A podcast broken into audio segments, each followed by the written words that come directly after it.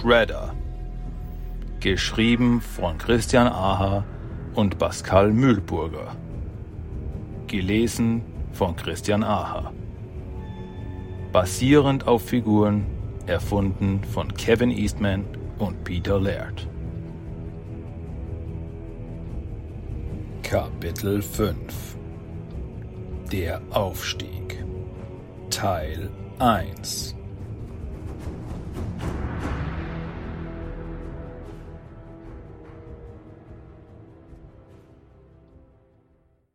Da es sich um weit mehr als eine einfache Serie kleiner, isolierter Zwischenfälle handelt, ist wohl sehr offensichtlich, dass hier ein organisiertes kriminelles Element am Werk ist. Und momentan läuft das Geschäft wohl gut.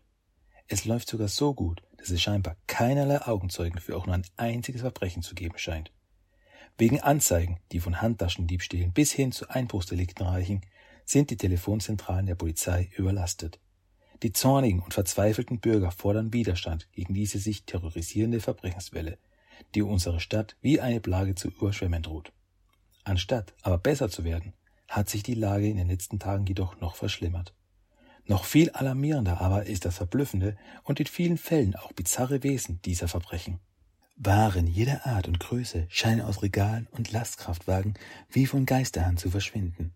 Der Drogenhandel in den Straßen explodiert förmlich und Bürger, die von ihren abendlichen Spaziergängen nicht heimkehren, werden am nächsten Tag aus dem East River gezogen. Und bisher konnte die Polizei noch keinen einzigen Augenzeugen ausfindig machen. Und nur ein paar vage Berichte über junge Männer und Frauen oder Teenager an den Tatorten sind in die Akten aufgenommen worden. Aber wer auch immer hinter diesen Verbrechen stecken mag, eines ist klar. Hier handelt es sich um mehr als nur eine Serie zufällig isolierter Zwischenfälle. Verbrechen ohne Verbrecher. Ist hier eine unsichtbare Bande am Werk? Leider steht uns im Kampf gegen diese schweigende Verbrechensfälle, wie viele Bürger es mittlerweile nennen, lediglich die Polizei zur Verfügung. Doch am meisten beunruhigt uns die Ruhe. Die Ruhe aus dem Präsidium und dem Rathaus. Wir halten sie weiterhin auf dem Laufenden. Das war Bernadette Thompson für Channel 6 News. Der Mann im schwarzen Kimono betätigt mit zittrigen Fingern den Knopf auf der Fernbedienung und das Bild des Fernsehgeräts verwandelt sich in einen dunklen See, aus dem ihn mit beunruhigten Augen sein eigenes Gesicht entgegenblickt. Langsam erhebt er sich von seinem Sofa und geht mit humpelndem Schritt zum Fenster hinüber. Er weigert sich, den Gehstock zu benutzen, den ihm sein Arzt verschrieben hat. Er mag zwar gealtert sein, doch so alt ist er nun wirklich noch nicht. Sein Gemütszustand verbessert sich nicht wirklich, als er den Regentropfen auf der Fensterscheibe bei ihrem ewig währenden Wettrennen zuschaut. Ist er meinetwegen hier aufgetaucht? Oder werde ich langsam paranoid? Die Tür zum Wohnzimmer öffnet sich und die Frau des Mannes tritt ein. In der Spiegelung des Fensterglases kann er ihr wunderschönes Lächeln erkennen. Nach all den Jahren schafft sie es noch immer, seine trüben Gedanken wenigstens zu einem kleinen Teil wieder erhellen zu können. Als sie seinen Gesichtsausdruck bemerkt, schleichen sich kleine Fältchen in ihre Augenwinkel. Was hast du? fragt sie vorsichtig. Ich weiß es nicht genau. Irgendetwas scheint mir heute einfach die Laune verfinstern zu wollen. So als würde langsam aber sicher ein Sturm aufkommen, antwortet er mit trockenem Mund. Nun, der Himmel erscheint mir zumindest relativ klar zu sein. Vielleicht hast du einfach schlecht geschlafen. Ja, das wird es wahrscheinlich sein. Die Miene des Mannes erhält sich wieder. Seiner Frau kann er jedoch nichts vormachen. Das weiß er. Und er liebt sie dafür, dass sie das Thema trotzdem ruhen lässt. Wirst du das Dojo morgen wieder öffnen? Ich denke schon. Ich habe meine Schüler schon viel zu lange warten lassen. Und meinem Arm geht es wirklich schon viel besser. Versprich mir einfach, dass du langsam machst, ja? Du hast die letzten Jahre zu hart für dieses Dojo gearbeitet, um jetzt nur wegen einer alten Verletzung alles aufgeben zu müssen. Sagt sie und streicht ihm sanft über die Wange. Keine Angst. Ich habe vor, mit dieser Schule meine Vergangenheit und meine Heimat zu ehren. Auch wenn es mir immer wieder einen Stich versetzen wird, so erscheint es mir jedoch richtig. Deine Vergangenheit liegt hinter dir. Vergessen solltest du das Geschehene allerdings nicht. Es ist definitiv ein Teil von dir.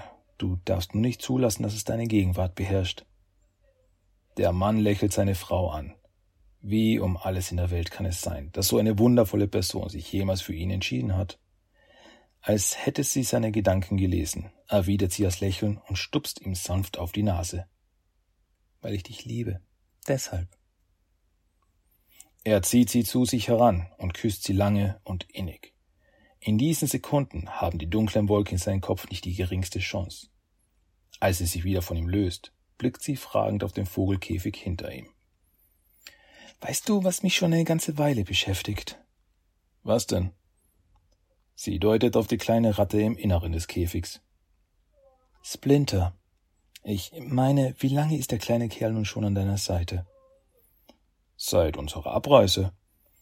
Das war vor elf Jahren. Ich bin keine Expertin, aber ich glaube, Ratten leben für gewöhnlich nicht so lange, oder? Der Mann hat ebenfalls schon darüber nachgedacht. Er kann nicht wirklich erklären, was es mit dem kleinen Nager auf sich hat. Doch so merkwürdig die ganze Situation scheint, so froh ist er auch darüber, dass sich etwas aus seinem früheren Leben nicht verändert hat. Auch wenn sich jedes Mal, wenn er Splinter anschaut, ein heißes Messer in seine Innereien bohrt. Splinter. Ein Splitter, der tief sitzt, schmerzt und der ihn immer an seine Taten erinnern wird, doch der auch ein Teil seines Lebens geworden ist. Er geht zum Käfig und die Ratte tapst sofort auf ihn zu. Ich sollte mich wirklich mal darum kümmern, dir einen größeren Käfig zu besorgen, was? Er steckt einen Finger durch die Gitterstäbe und kraut dem kleinen Nager hinter dem linken Ohr. Scheinbar die liebste Stelle des Tieres, denn die Ratte schmiegt sich eng an ihren Besitzer und lässt die Schnurhaare zucken. Der Mann lächelt nun noch breiter, und wieder mal wird ihm eines ganz klar. Solange Splinter und Tang Shen an seiner Seite sind, wird er, Hamato Yoshi, die Schatten seiner Vergangenheit verdrängen können. Draußen beginnt es noch stärker zu regnen. Doch für diesen Moment lässt der Sturm noch auf sich warten.